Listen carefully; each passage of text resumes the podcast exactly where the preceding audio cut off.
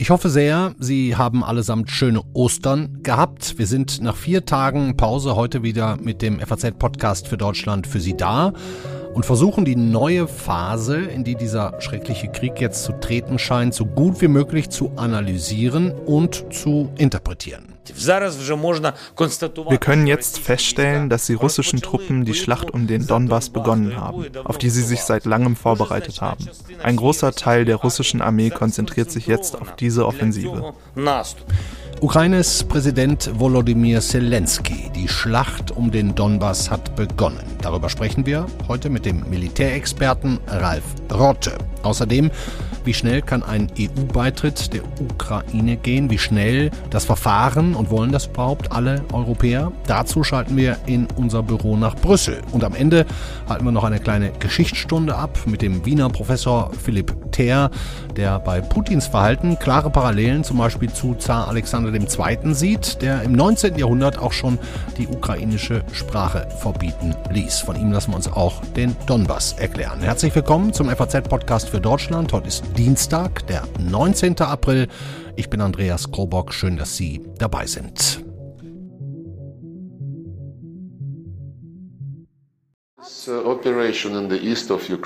Uh, uh, Diese Operation im Osten der Ukraine zielt darauf ab, die Republiken Donetsk und Luhansk zu befreien. Und sie wird fortgesetzt, eine neue Phase des Einsatzes beginnt. Ich bin sicher, das wird ein wichtiger Moment in dieser gesamten Spezialoperation. Der russische Außenminister Sergei Lavrov in einem Interview mit einem indischen Fernsehsender heute Vormittag. Lavrov bestätigt da auch nochmal, dass nun eine neue Phase des Krieges eingeläutet werde. Nein, Krieg sagt er nicht. Im russischen Duktus heißt das immer noch Spezialoperation. Schon mehr als zynisch, wenn man die Bilder aus Mariupol oder aus Butscha im Kopf hat. Jetzt also eine große Verlagerung und Konzentration der Grausamkeiten auf die Ostukraine, Wirklich? Oder ist das nur eine Finte? Wir fragen nach beim Politikwissenschaftler und Kriegsforscher, ich sage das jetzt einfach mal so, Ralf Rotte von der Hochschule in Aachen. Grüße Sie. Guten Tag. Herr Rotte, Ausgangsfrage. Glauben Sie den Russen, dass die sich jetzt nur noch auf die Ostukraine konzentrieren wollen, wenn man von nur noch reden kann? Ich glaube ja, wenn man sozusagen den Süden noch ein bisschen dazu nimmt, denke ich schon, dass das der neue Schwerpunkt ist. Einfach deswegen, weil sie mit ihrem ursprünglichen Plan gescheitert sind, äh, quasi Regime Change in, in Blitzkriegsmanier, das hat nicht funktioniert. Und äh, jetzt müssten sie sozusagen zur Gesichtswahrung und äh, um irgendwas vorzeigen zu können, eben das andere Ziel, äh, nämlich die Ost- und vielleicht auch die Südukraine zu erobern, irgendwie realisieren. Hm. Kann man das irgendwie anhand von Fakten nachvollziehen? Truppenbewegungen aus der Luft, wie viel Kriegsgerät, Soldaten Russland jetzt schon verlagert hat? Also, äh, sie haben relativ äh, eine, eine, ganze Reihe von, von ihren äh, Tactical Battle Groups äh, verlagert nach Süden. Mhm. Äh, die Rede ist von, von ungefähr einem Dutzend, äh, vielleicht ein bisschen mehr, ein bisschen weniger. Die Frage ist natürlich immer, wie kampfkräftig sie sind. sie haben auch verschiedene Einheiten noch aus dem Rest Russlands herangeführt, anscheinend auch ein paar Truppenteile, die eigentlich für Syrien im Austausch vorgesehen waren. Also sie kratzen quasi alles zusammen, was im Augenblick irgendwie greifbar ist und versuchen jetzt die Ostukraine und vielleicht auch noch so ein Stück äh, der Südküste äh, sich einzuverleiben. Hm. Angeblich soll die ostukrainische Stadt Kremina heute schon eingenommen worden sein. In Mariupol, wo sich ja ukrainische Kämpfer im Stahlwerk verschanzt haben, da gibt es keine Kapitulation, wie von den Russen gefordert. Was für eine Art Kämpfe erwarten Sie in den nächsten Tagen und Wochen? Also im Prinzip ähm, ist natürlich das Terrain, auf dem sie sich jetzt bewegen, äh, etwas äh, besser für die äh, standard russische Doktrin, also massive Artillerievorbereitungen, dann umfassende äh, Panzeroperationen. Einfach deswegen, weil es ein weniger dicht besiedeltes Gebiet ist, äh, ein weniger stark bewaldetes Gebiet. Das heißt, da kommen die Ukrainer mit ihrer mehr oder weniger Guerillataktik oder Taktik der Jagdeinheiten und der Verteidigung fester Stellungen äh, schwerer zurecht damit. Äh, das könnte den Russen in die Hand spielen. Auch, dass sie jetzt äh, wahrscheinlich besser vorbereitet sind und nicht mehr durch den Widerstand der Ukrainer äh, überrascht sind. Mhm. Das könnte also durchaus darauf hindeuten, dass die Erfolgschancen, die militärischen Erfolgschancen der Russen äh, für diese zweite Phase deutlich besser sind.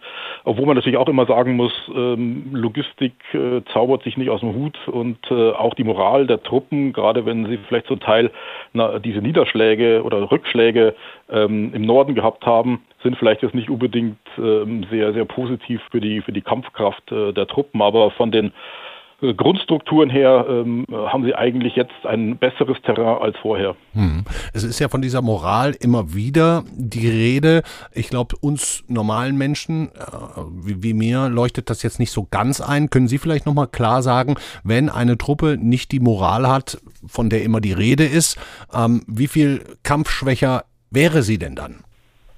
Ja, das kann man natürlich immer schwer quantifizieren, aber man kann durchaus davon ausgehen, dass natürlich dann die Einsatzbereitschaft geringer ist. Ist die, die Bereitschaft, das eigene Leben äh, aufs Spiel zu setzen, ist geringer, wenn man nicht weiß, wofür oder nicht einsieht, wofür. Wenn man schon äh, einige Kameraden äh, hat fallen sehen, vielleicht auch äh, durch Überraschungsangriffe, dann wird man insgesamt vorsichtiger. Und äh, das führt dann letztlich dazu, dass man weniger schnell, weniger konsequent, äh, weniger taktisch flexibel vorgeht. Taktische Flexibilität ist sowieso ein Problem bei den Russen. Äh, und äh, das kann dann dazu führen, dass die äh, Kampfkraft einer solchen Truppe trotz guter Ausstattung vielleicht, auch da kann man sich darüber streiten, ähm, doch deutlich verringert wird und, und äh, in keinem Verhältnis steht zu dem, was sie eigentlich potenziell könnte. Mhm. Also Ausstattung, Sie sagen es. Ähm, wie, wie ist denn dieses Verhältnis von der ukrainischen Armee, die ich jetzt einfach mal David nenne, gegen Goliath, die russische Armee. In, in welchem Verhältnis stehen die denn jetzt gerade in der Ostukraine? Wissen wir das? Wir wissen es so grob. Wir können davon ausgehen, dass die Russen natürlich einen äh, deutlichen Vorsprung haben bei schwerer Artillerie, natürlich auch bei den berühmten Panzerfahrzeugen, äh, auch den Kampfpanzern. Äh, der Vorteil der Ukrainer ist höchstwahrscheinlich, dass sie aufgrund ihrer Mobilmachung äh, rein von der Personenzahl her wahrscheinlich äh, stärker sind als äh, die Russen. Das heißt, die Russen sind jetzt gezwungen, ihr, ihre ähm, some ja, schweres Material sozusagen auszuspielen und das könnte eben in dieser in diesem Kontext durchaus teilweise funktionieren. Die Frage ist immer, ähm, wie flexibel, wie schnell sie jetzt wirklich vorgehen, wie rücksichtslos sie jetzt vorgehen unter dieser neuen Führung und wie die die die, die, die äh, russischen Soldaten dann tatsächlich äh, mitmachen in diesem in diesem Kontext. Hm. Sie sagen, ähm, ähm, sie, die haben eigentlich eine, eine Übermacht auch an Gerät, aber vielleicht nicht die Bereitschaft der Soldaten. Heißt das dann im Klar Klartext, dass wir uns auf ähnlich blutige und grausame Beschüsse auch gefasst machen müssen wie aus Mariupol oder möglicherweise noch schrecklicher wie aus Butscha? Ähm, ja, das lässt sich natürlich schwer, schwer vergleichen, aber äh, im Prinzip müssen wir davon ausgehen, dass natürlich die Grundidee der, der russischen Streitkräfte ist, erstmal das gegnerische Ziel ganz massiv zu beschießen. Das ist sozusagen auch noch sowjetische Tradition. Äh, und äh, dann eben vorzustoßen. Das gehört sozusagen zu deren Kriegsbild einfach dazu. Und wenn sich dann auf Ortschaften und äh, Siedlungen konzentriert, haben, sie, haben wir natürlich dann so einen Effekt wie in Mariupol oder, oder dann eben auch das Beispiel aus Syrien, wo eben dann irgendwas in Grund und Boden gebombt wird, damit man es schneller besetzen oder umgehen kann. Hm, das ist also typisch für das sowjetische oder auch russische Verhalten, Militärverhalten. Ja, ja, mhm. muss man, muss man so sagen. Äh, hat natürlich auch den Hintergrund, dass man letztlich auch personell relativ schwach aufgestellt ist. Mhm. Das dürfen wir nie vergessen, dass die russische Armee selber, das Heer nicht so wahnsinnig groß ist. Und wenn sie relativ wenig Leute haben, vor allen Dingen wenig Infanterie oder sowas haben, dann müssen sie es eben auf die Art und Weise versuchen. Abgesehen mhm. davon, dass es eben dann im Zweifel auch eigene Verluste spart. Mhm. Auch wenn sozusagen die feindlichen Truppen und, und äh, die Zivilisten ganz massiv darunter leiden. Mhm. Das heißt, Ausgang offen, alles ist möglich, wenn ich Sie da jetzt richtig verstehe. Wenn wir jetzt mal alleine auf, auf die Dauer schauen würden, also Phase 1 des Krieges mit dem Angriff im Grunde des gesamten Landes hat jetzt knapp zwei Monate, würde ich mal sagen, gedauert. Nicht ganz, eine Woche weniger. Ähm, wie lange erwarten Sie nun Phase 2? Also ich glaube, äh, wenn die Russen äh, tatsächlich äh, einen, einen Sieg oder einen Teilerfolg erringen wollen, dann müssen sie es relativ schnell machen. Wenn das, sobald das wieder in Abnutzung geht, dann haben, glaube ich, längerfristig die Ukrainer durchaus einen Vorteil, sei es auch nur wegen des moralischen Boosts und dann auch wegen der Wahrscheinlichkeit, dass der Westen auch noch schwere Waffen liefert. Jetzt gibt es sozusagen für die Russen noch ein gewisses Zeitfenster, aber ich kann mir nicht vorstellen, dass das äh, länger als 14 Tage dauern äh, kann. Nicht, dass sozusagen der Krieg dann beendet ist, aber dass es dann sozusagen in, ein, in eine Art Stellungskampf äh, degeneriert, das Ganze. Hm. Und wie würde das dann weitergehen? Also nehmen wir mal, die Russen haben jetzt dieses Zeitfenster, die werden ja nicht ganz blöd sein, die werden es auch wissen. Wir haben jetzt nur eine gewisse Zeit, bis der Westen weitere neue Waffen geliefert hat und bis die ukrainischen Soldaten auch in der Region noch ähm, gefährlicher für uns werden. Wie wird es dann weitergehen, wenn die merken, wenn, wenn das russische Militär und Putin, wenn die merken, nee, wir kommen auch da nicht vorwärts, was ist dann die Alternative eigentlich? Also ich glaube, dass sie jetzt erstmal sozusagen in den nächsten Tagen äh, und Wochen versuchen werden, möglichst rücksichtslos vorzugehen. Mhm. Dann ist jetzt natürlich die Frage, inwieweit die eigenen Leute das mitmachen. Wenn das nicht klappt, ähm, dann müssen sie irgendwie versuchen, was halbwegs Gesichtswahrendes hinzukriegen, gegeben, dass Herr Putin das dann tatsächlich auch einsieht äh, und dass sich seine Untergebenen trauen, ihm das zu sagen. Ähm, natürlich bleibt dann sozusagen immer der, die, die, die potenzielle Möglichkeit eines Rückgriffs auf irgendwelche nicht konventionellen äh, Mittel. Hm. Ähm, da haben wir alle Angst da, vor. Ja. Richtig, ja. Also ich glaube jetzt nicht, dass es in Richtung äh, taktischer Nuklearwaffen oder sowas geht, äh, denn die würden ja mehr oder weniger auch das äh, Terrain selber mehr oder weniger unpassierbar machen für die mhm. eigenen Truppen. Mhm. Äh, ich kann mir durchaus theoretisch vorstellen, dass mit dem Gedanken zumindest gespielt wird, das irgendwie chemisch zu lösen. Oh, Aber ja. da haben sie wieder natürlich dann äh, ein Riesenproblem, wenn es um die äh, ja, großen, großen Fläche geht in, in dem Land. Sie können vielleicht ein paar Ortschaften oder sowas chemisch beschießen und sie dann einnehmen. Ähm, aber das wird ihnen sozusagen kein keine wirkliche Wende äh, bringen. Mhm. Ich gehe mal davon aus, äh, dass sie dann äh, tatsächlich versuchen müssen, propagandistisch irgendwas zu schaffen, was äh, letztlich äh, ihnen ja eine Art Waffenstillstandslösung ähm, ermöglicht, äh, ohne jetzt ähm, zugeben zu müssen, dass das Ganze gescheitert ist. Das ist eine ganz, ganz schwierige Situation. Mhm. Ähm, da aus, aus, aus, dieser, aus diesem gescheiterten Unternehmen rauszukommen, ist, glaube ich, für alle Seiten extrem schwierig. Auch die Ukrainer können nicht zugeben, dass sie jetzt irgendwie das Donbass-Gebiet oder sowas aufgeben. Mhm. Ähm, das, das geht prinzipiell nicht, obwohl es vielleicht dann die einzige Möglichkeit wäre, da irgendwie halbwegs äh, zu, einer, zu einer ansatzweisen Lösung zu kommen.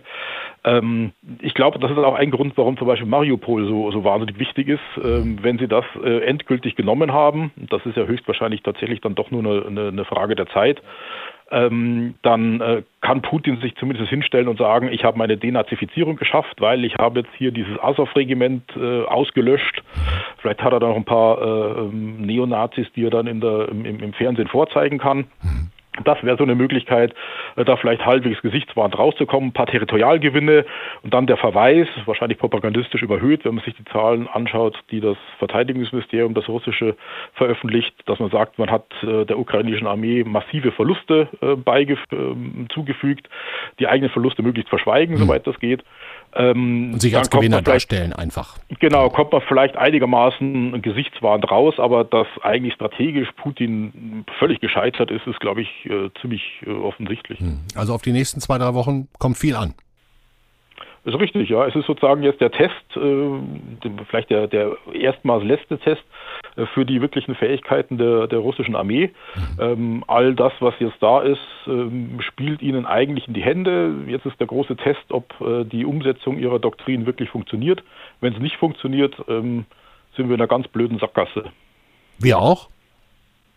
Ähm, in gewisser Weise schon, weil wir ja uns doch überlegen müssen, wenn jetzt Putin nicht ähm, beseitigt wird oder irgendwie von der Regierung verschwindet, wir müssen erstens mit ihm irgendwie längerfristig leben lernen. Also ist die Frage, wie geht man längerfristig mit Russland um? Und zweitens natürlich auch die Frage, was machen wir denn, ähm, wenn ähm, unsere Waffenlieferungen dazu führen, dass da sowas entsteht wie ein äh, Dauerkrieg, ein Dauerkonflikt mhm. und beide Seiten nicht in der Lage sind, wirklich aus diesem Konflikt rauszukommen. Sollen wir dauernd weiter Waffen liefern? Sollen wir uns um irgendwie eine Vermittlung bemühen, die unwahrscheinlich ist? Ja, überlassen wir es den Chinesen, überlassen wir es dem Papst? Also es ist eine ganz schwierige Sache. Dankeschön, Ralf Rotte. Gerne. Heute war ein historisches Ereignis. Wir durchlaufen eine weitere Etappe vor unserem EU-Beitritt. Wir haben die Antworten zu einem Fragebogen geliefert, den wir von Ursula von der Leyen und Josep Borrell erhalten haben. Jeder Staat, der der EU beigetreten ist, hat das gleiche Verfahren mit dem Fragebogen durchlaufen. Der einzige Unterschied ist, dass es bei ihnen Jahre gedauert hat.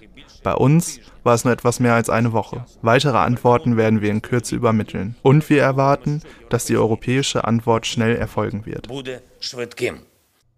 Der ukrainische Präsident Volodymyr Zelensky. Den Fragebogen, den ihm EU-Kommissionspräsidentin Ursula von der Leyen persönlich nach Kiew gebracht hatte, der ist jetzt fertig ausgefüllt und an die EU offiziell übergeben. Nun ruht die Hoffnung der Ukraine auf ein schnelles Ja aus Brüssel, um so schnell wie möglich den offiziellen Status eines Beitrittskandidaten zu bekommen. Die Ukraine gehört zur europäischen Familie. Lassen Sie mich Ihnen versprechen, dass wir 24 Stunden am Tag, sieben Tage in der Woche bereitstehen, um Ihnen dabei zu helfen, diesen Fragebogen auszufüllen. Aus diesen Fragen wird sich die Empfehlung der Europäischen Kommission für den Rat ergeben. Das wird nicht wie gewöhnlich Jahre dauern, sondern Wochen, wenn wir eng zusammenarbeiten. Ursula von der Leyen. Eine Frage von Wochen. Allerdings, wir müssen aufpassen, nicht die Begrifflichkeiten durcheinander zu werfen. Die Frage von Wochen bezieht sich natürlich nicht auf einen EU-Beitritt, was die Ukraine sich aber dennoch jetzt schon davon verspricht und wie es weitergeht, wie groß die Chancen sind, das besprechen wir jetzt mit unserem EU-Korrespondenten in Brüssel. Hallo Thomas Gutschka. Hallo Herr Krobock, ich grüße Sie. Ja, die Ukraine hat jetzt den Fragebogen ausgefüllt, abgegeben. Was ist denn rein faktisch, formal juristisch der nächste Schritt? Die Kommission arbeitet jetzt an einer Bewertung der Beitrittsreife. Das ist der erste Schritt in diesem sehr langen und genau geregelten Prozess eines Beitrittsverfahrens. Und das mhm. ist notwendig, damit im nächsten Schritt die Staaten, die Mitgliedstaaten darüber entscheiden können, ob sie tatsächlich der Ukraine den Beitritts, den, den äh, Kandidatenstatus verleihen. Ja. Und äh, diese Arbeit, die normalerweise ein Jahr bis anderthalb Jahre dauert, also nur diesen Bericht der Kommission zu schreiben, äh, die wird jetzt verdichtet, verkürzt auf wenige Wochen, vielleicht drei Monate. Das heißt, normalerweise, wenn man den Status Beitrittskandidat bekommen möchte, muss man ein bis anderthalb Jahre warten. Jetzt soll das möglicherweise schon auf dem nächsten großen Gipfel, ich glaube, der kommt im Juni, vielleicht schon beschlossen werden? Ja, das ist äh, die Vermutung, die wir alle haben und ähm, auch die Aussage von Ursula von der Leyen, eine Frage von Wochen deutet darauf hin. Ähm, und das Ganze ist deshalb sehr erstaunlich, weil wir im März vor jetzt fünf Wochen ja. ähm, einen Gipfel hatten, einen informellen Gipfel in Versailles, wo die Ukraine reingegangen ist mit ihren Unterstützern, mit der Ansage, wir wollen ein beschleunigtes Verfahren, mhm. sich aber die Mehrheit der Staaten durchgesetzt hat, die gesagt hat, nein, alles soll ganz bürokratisch laufen, streng nach Vorschrift. Und die Vermutung, die man damals haben konnte und die auch mehrere Staats- und Regierungschefs offen ausgesprochen haben, war eben, ähm, dass dieser Schritt sicherlich frühestens Ende des Jahres kommen wird. Und jetzt äh, reden wir über Mitte des Jahres. So gut diese Nachricht einer Verfahrensbeschleunigung ja auch ist, ähm, vom Kandidatenstatus, der jetzt schnell verliehen werden soll, bis zum EU-Mitglied, da wiederum können ja auch locker Jahre oder Jahrzehnte vergehen, siehe Türkei, wo ja dann die Verhandlungen auch mal unterbrochen oder ganz ausgesetzt wurden. Ähm, wenn es jetzt, und um da auch nochmal aufs Juristische zurückzukommen, mit der Ukraine wirklich wahnsinnig schnell gehen würde, mit der Entscheidung, okay, ihr seid jetzt Kandidat, ähm, von welchem Zeitrahmen, vom Kandidat bis zum Mitglied reden wir denn? Also das ist ein Prozess, der wirklich Jahre dauert und auch dauern muss.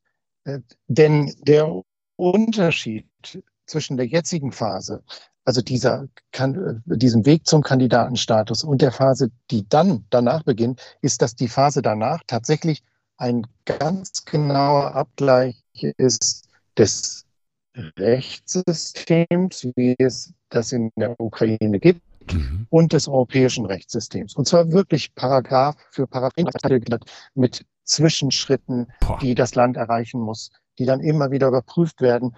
Das geht nicht schnell. Äh, und man muss auch sagen, ähm, es ist, fällt der EU sicher sehr viel einfacher, diesen ersten Schritt zu gehen, als den zweiten. Denn die Interessenunterschiede, die es zwischen den Mitgliedstaaten gibt, die sind nicht verschwunden, trotz des Krieges nicht. Hm. Nur mal sicherheitshalber gefragt, gibt es denn auch EU-Staaten, die dagegen wären und blockieren könnten? Es gibt jedenfalls eine Mehrheit von Mitgliedstaaten, die sagt, dass die Europäische Union, so wie sie im Moment verfasst ist, nicht in der Lage ist, eine solche Erweiterung zu verkraften. Mhm. Diese Staaten, denen geht es gar nicht primär um die Ukraine, denen geht es um die innere Handlungsfähigkeit. Und wir haben ja in den letzten Jahren oft erlebt, ähm, in der Außenpolitik ist Einstimmigkeit notwendig. Mhm. Jedes Land stellt einen EU-Kommissar. Ähm, dadurch werden die Institutionen aufgebläht und die Entscheidungsfindung wird immer schwieriger.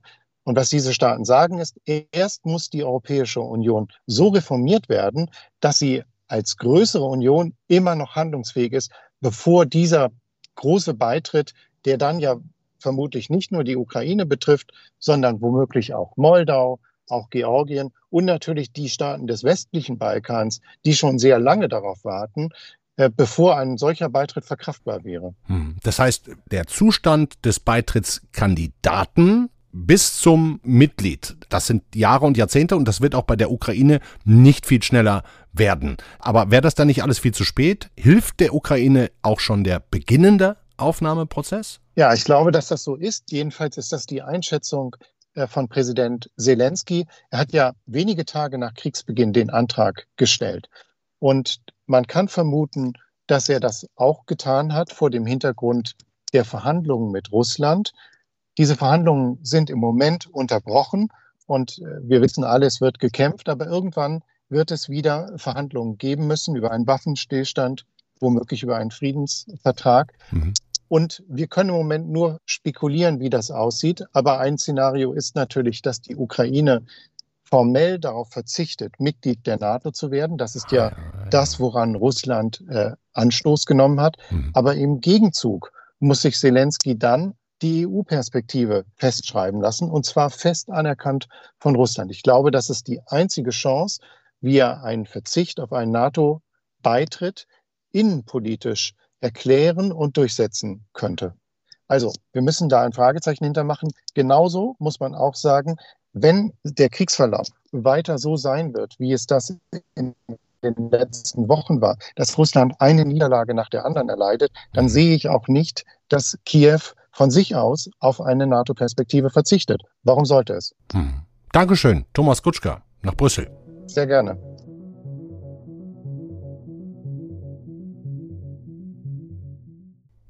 Der Krieg scheint sich also nun mit aller Härte und offenem Ausgang in Richtung Ostukraine zu verlagern. Auch wenn Kiew noch davor warnt, die Situation rund um die Hauptstadt und andere westliche ukrainische Gebiete als entspannt zu bezeichnen. Für uns ist das ein guter Moment, um nochmal ganz klar zu klären, warum Putin zum einen Ukrainer und Russen für ein Volk hält, historisch, und zum anderen, woher er eigentlich seine ja, unnachgiebigen Ansprüche auf den Donbass nimmt. Wir haben jetzt das Glück, mit jemandem zu sprechen, der seine gesamte wissenschaftliche Karriere lang zur osteuropäischen Transformation nach 1989, nach dem Mauerfall, geforscht hat, dafür auch mit dem Wittgenstein-Preis ausgezeichnet wurde, der das Forschungszentrum für die Geschichte von Transformationen gegründet hat und nebenher auch noch als Professor an der Uni Wien lehrt. Ich freue mich. Hallo Philipp Ter. Ja, guten Tag. Herr Ter, beginnen wir mit dem Donbass, dieser Region an der russischen Grenze, in der Separatisten die Volksrepubliken Luhansk und Donetsk auf, ausgerufen haben, von Russland anerkannt. Lässt sich halbwegs kurz zusammenfassen, woher Putin seinen Anspruch auf dieses Gebiet nimmt?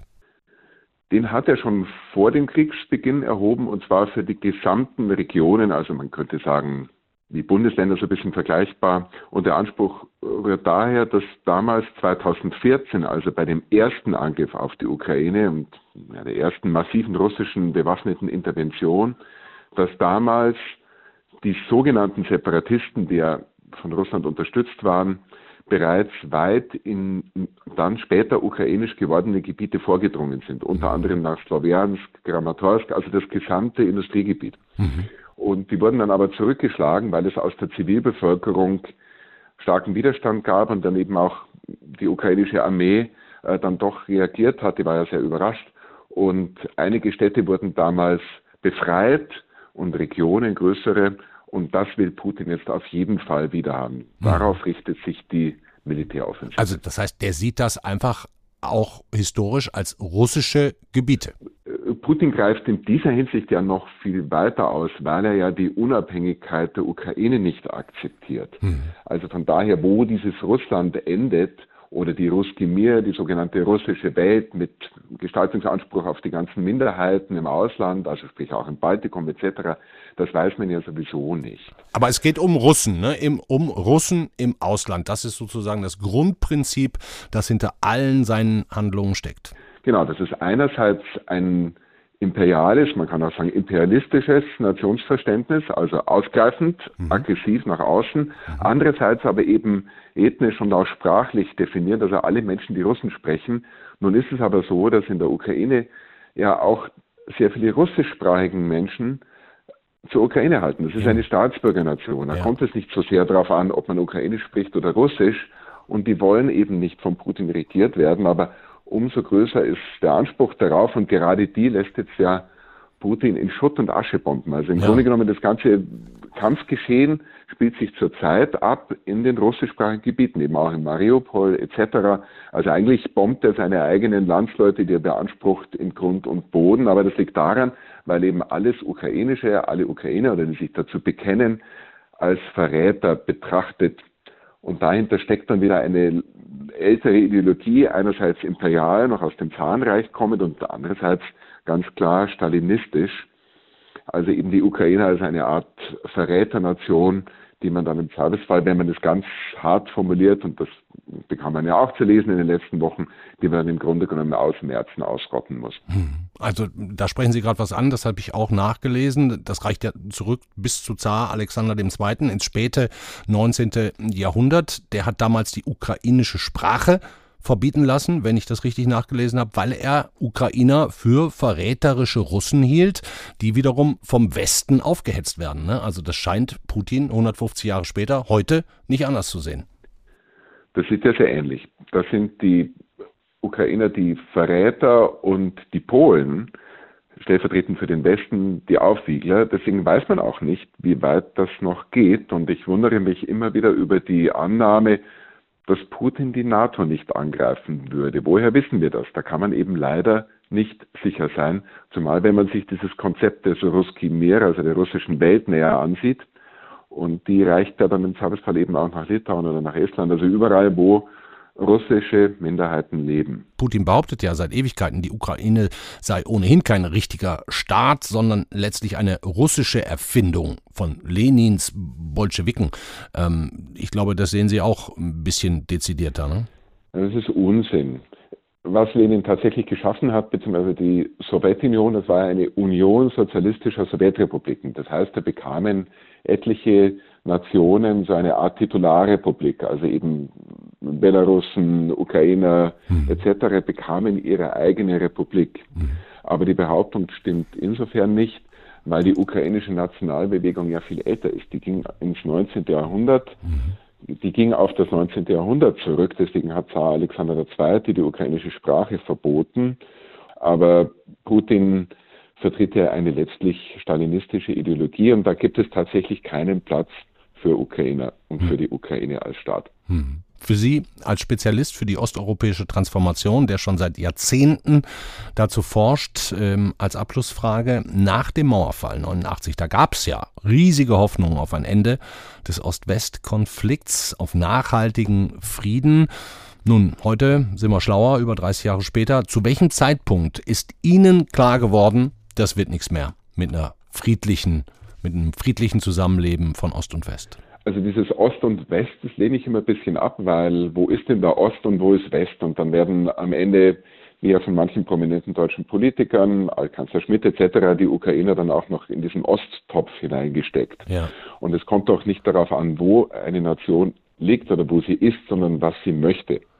Und äh, die Ukrainer wollen einfach nur in Freiheit leben und sich demokratisch entwickeln. Mhm. Putin hat eigentlich sich vom Westen abgewendet, für mich klar erkennbar etwa 2004.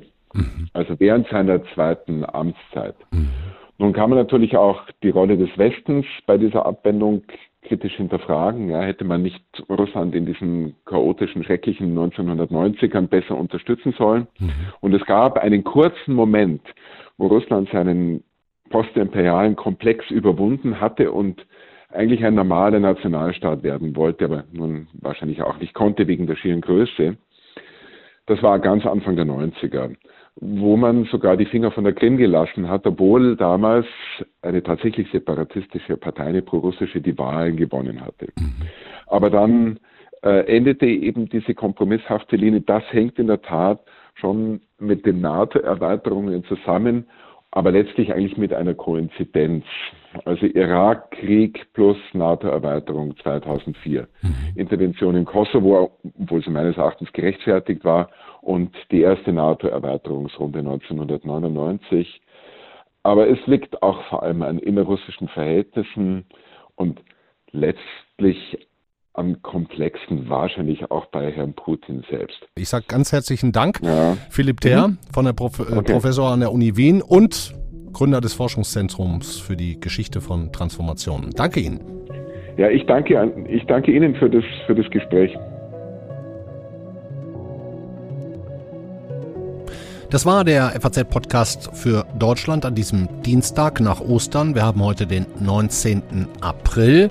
Morgen sind wir pünktlich um 17 Uhr auch wieder für Sie da. Und aber das noch als kleinen Hinweis. Sie können ja seit etwa zweieinhalb Wochen auch den FAZ Frühdenker hören. Morgens pünktlich um 6 Uhr in komprimierter Form etwa 7, 8 Minuten. Das Wichtigste, was Sie über den Tag, der gerade begonnen hat, wissen müssen. Schalten Sie da doch auch gerne mal rein. Machen Sie es gut, schönen Abend, ciao.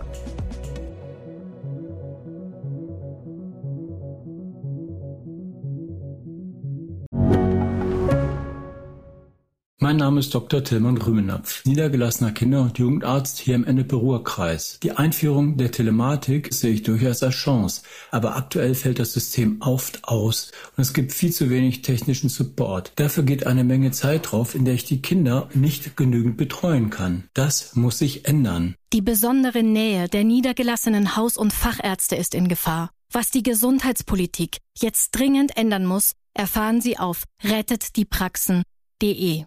you